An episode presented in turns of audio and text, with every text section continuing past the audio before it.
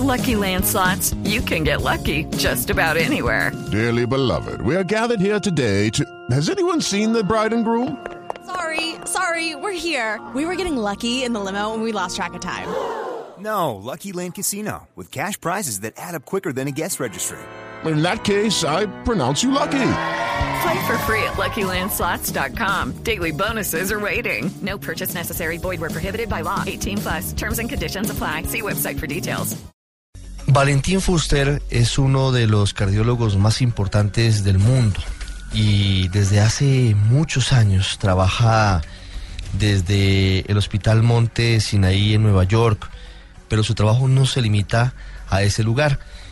Ha visitado muchos sitios en el planeta y principalmente comunidades apartadas, abandonadas, y ha emprendido una cruzada en el buen sentido de esa expresión para lograr eh, lo que podría prevenir millones de muertes cada año en el mundo.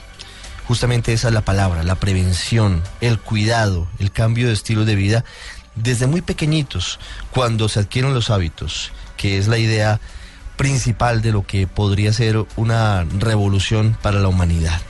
Ese trabajo del doctor Fuster es un trabajo complejo, es un trabajo día a día con el apoyo de múltiples fundaciones y que ha llevado a que esa lucha diaria, silenciosa, pero muy importante, lo lleve y lleve a Susan Fromm a la realización de un documental, de un documental que además eh, ha sido seleccionado en festivales internacionales como es El Corazón Resiliente.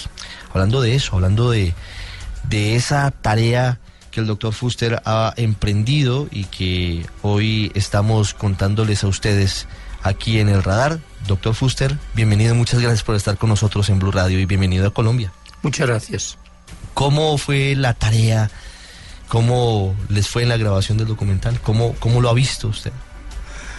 Bueno, yo ante todo no quería participar en un documental, puesto que eh, mi vida es más bien anónima, pero la realidad fue de que me convencieron de que tal vez el documental pudiera tener algún impacto en ciertas poblaciones. Y básicamente, eh, como usted ha comentado, yo tengo proyectos en varios lugares del mundo eh, y ellos lo que hicieron fue seguirme eh, en todos estos eh, viajes que hacía y simplemente pues filmaban lo que a ellos les parecía adecuado. Yo prácticamente ni me enteré de que había una cámara. Es decir, que lo que sí puedo decir es que el documental es completamente espontáneo. Y, y bueno, pues vamos a ver, vamos a ver qué es lo que se piensa de él.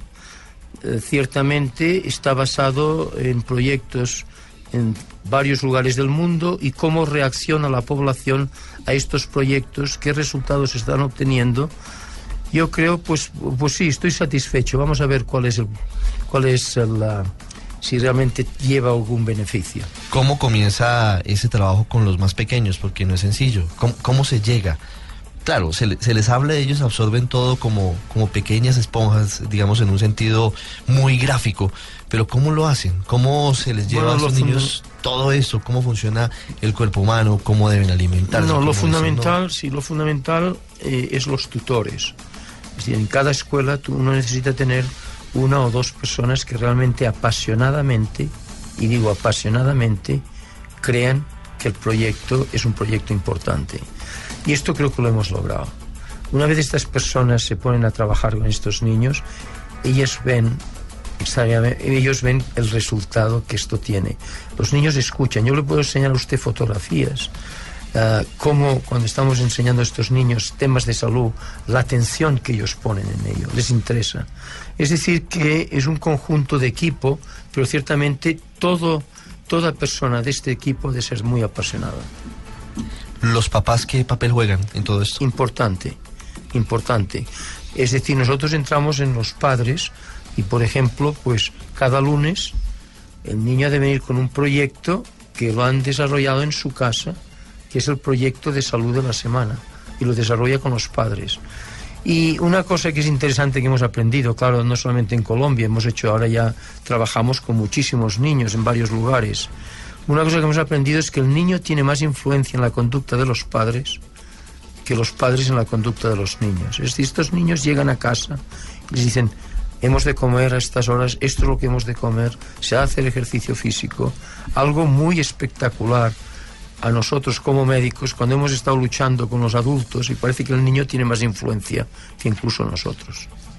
¿Cuándo se va a hacer la evaluación de esos niños que han crecido y que llegan a ya a los 20 años? Bueno, ahora estamos haciendo, hemos hecho la evaluación a tres años. ¿Y funciona? Perfectamente. Estamos haciendo la evaluación a 10 años y ya les puedo decir que los resultados preliminares son positivos. Y este grupo lo vamos a dividir en un grupo que se reintervendrá y otro que lo seguiremos hasta los 15 años.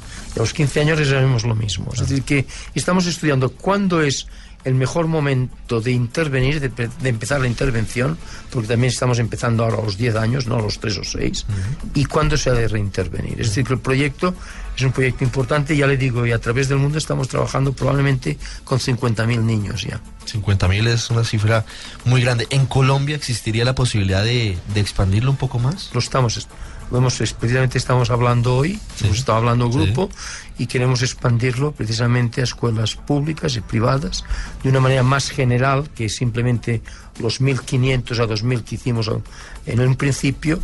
Uh, el problema es la calidad, el mantener la calidad. Mm. El problema es motivar ciertamente a los tutores. Es decir, que no es sencillo, pero sí que vamos a entrar en Colombia de una manera mucho más, ya no diría masiva, pero ciertamente de una manera mucho más expansiva que al principio. ¿Han hablado con alguien del gobierno para que eso sea algo más amplio? ¿Pensaría uno en una política de Estado que sea apoyada desde el Ministerio de, de Salud o del Ministerio de Educación? Están todos involucrados. Todos involucrados. Sí. Hemos estado hablando aquí en Nueva York. Muy bien. Cuando han venido, es decir, que esto es serio. No, por supuesto.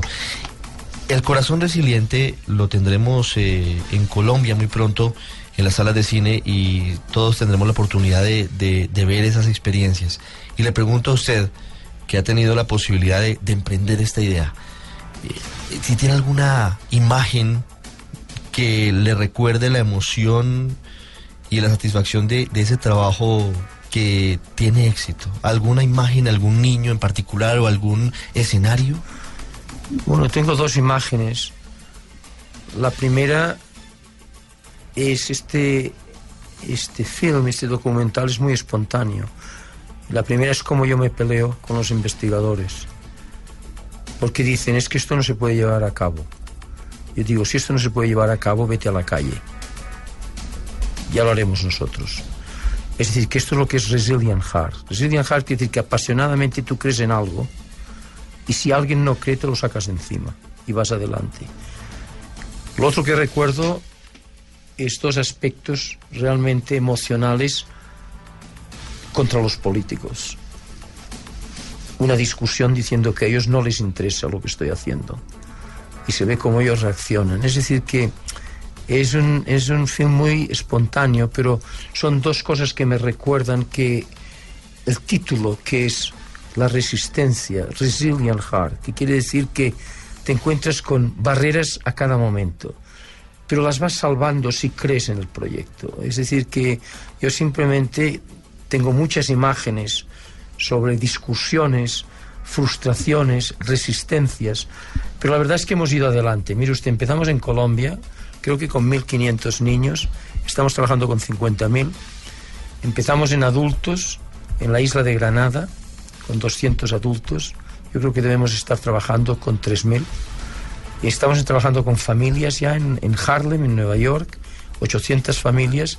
Es decir, que lo único que le puedo decir es que resilient, move on. Hay resistencia, move on. Si crees en el proyecto. Y eso es lo más importante. Creer en los proyectos y en este caso, en este tan maravilloso como es eh, desde muy niños adelantar esa prevención. Ahorra vidas, ahorra recursos, ahorra muchas cosas y nos permitiría tener un mundo distinto. Doctor Fuster, gracias por estos minutos. Muchas gracias.